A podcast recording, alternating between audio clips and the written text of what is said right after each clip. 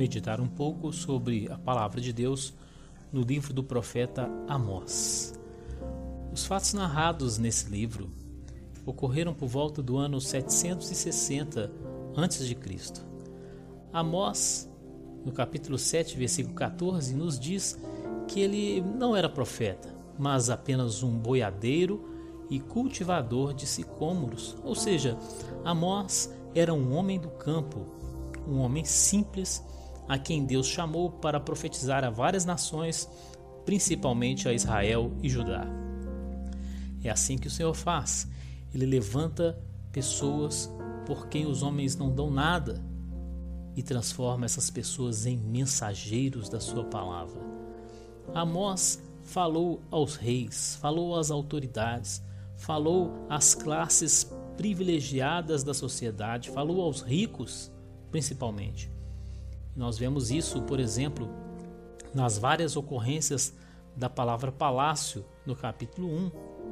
No mesmo capítulo, no versículo 15, Amós cita o rei e os príncipes. Ele estava falando às autoridades. Assim, Deus levanta os seus profetas para repreenderem os reis. Veja quanta responsabilidade. No capítulo 3, versículo 15, Amós cita pessoas que tinham casa de inverno, casa de verão, casas de marfim e grandes casas, conforme ele informa. Muito bem, e qual é o propósito de Amós? Amós ele aponta o pecado de Israel. No capítulo 1, cinco vezes aparece a palavra transgressões. No capítulo 2, três vezes aparece a palavra transgressões. Aqui no capítulo 5, no versículo 12, está escrito assim: Porque sei que são muitas as vossas transgressões e graves os vossos pecados. Mas que transgressões são essas? Que pecados são esses? O livro de Amós ele se destaca na Bíblia por fazer uma denúncia a respeito da injustiça social. Nós temos aqui uma mensagem sobre o, o sofrimento de determinadas camadas da sociedade. A injustiça social ela está apontada aqui, demonstrando que que Deus se importa com isso. Deus ele não vem falar apenas de uma questão espiritual ou invisível, celestial, eterna, mas ele também se importa com o que está acontecendo aqui na nossa sociedade, com a injustiça social. E como é que essa injustiça acontecia? Aqui, capítulo 5, versículo 12, diz assim: Afligis o justo, tomais resgate e rejeitais os necessitados na porta. Olha só, os necessitados eram rejeitados. No capítulo 5, versículo 11, diz que os pobres eram pisados, que eram exigidos tributos dos pobres. No capítulo 4, versículo 1, diz que o necessitado era esmagado. Lá no capítulo 8, versículo 5, existe uma denúncia sobre os comerciantes está escrito que eles aumentavam o preço da mercadoria e ao mesmo tempo diminuíam o peso. E estavam vendendo também produtos ruins, conforme vemos em 8:6. O refúgio do trigo é ali apontado, ou seja, aquela parte da mercadoria que já não, não prestava, aquele resto que já deveria ser jogado fora, ele era vendido para os pobres. Então, Amós denuncia tudo isso. Quantos problemas sociais, quanto sofrimento para os pobres necessitados. Bom, mas não é apenas isso. Um grande contraste é apresentado por Amós, porque ele mostra que, ao mesmo tempo em que a injustiça social era praticada, a religiosidade também era praticada em paralelo. Então Deus aponta essa incoerência aqui no capítulo 5, a partir do versículo 21, que diz assim: odeio, desprezo as vossas festas, e as vossas assembléias solenes não me exalarão bom cheiro. E ainda que me ofereçais holocaustos, ofertas de alimentos, não me agradarei delas, nem atentarei para as ofertas pacíficas de vossos animais gordos. Afasta de mim o estrépito dos teus cânticos, porque não ouvirei as melodias das tuas violas. Corra, porém, o juízo como as águas, e a justiça como o ribeiro impetuoso. Olha só, então é, Israel estava conciliando um, uma vida de injustiça com uma vida religiosa e Deus ele se mostrou bastante contrariado em relação a isso. Ele disse que esse, esses cultos de Israel não seriam aceitos. Então nós não podemos ao mesmo tempo cultuarmos a Deus e maltratarmos o nosso semelhante. E diante disso, o que deveria ser feito? A palavra do Senhor, ela nos aconselha, ela nos adverte. E aqui no capítulo 5, versículo 1, nós temos uma frase que também está em 3:1 e 4:1, que é a seguinte: Ouvi esta palavra. Então, em primeiro lugar, precisamos ouvir a palavra do Senhor.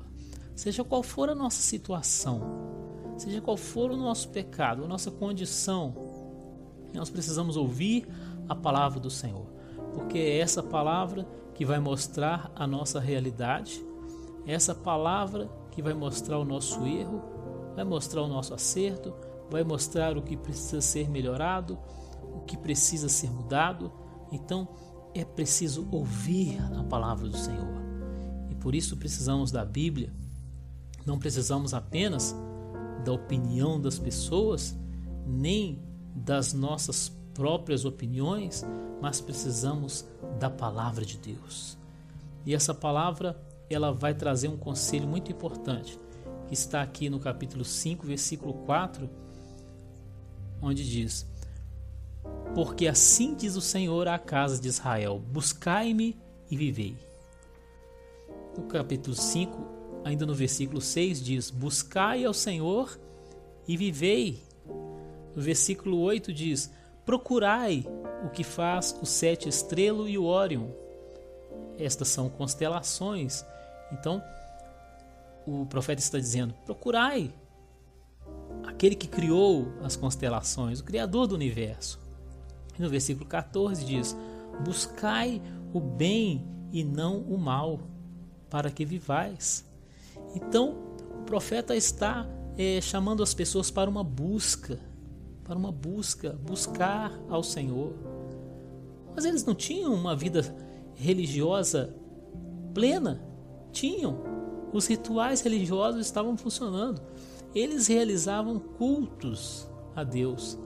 Mas o Senhor está convidando esse povo a uma busca. É um convite à conversão, ao clamor, ao arrependimento, à mudança de vida. É isso que o Senhor quer.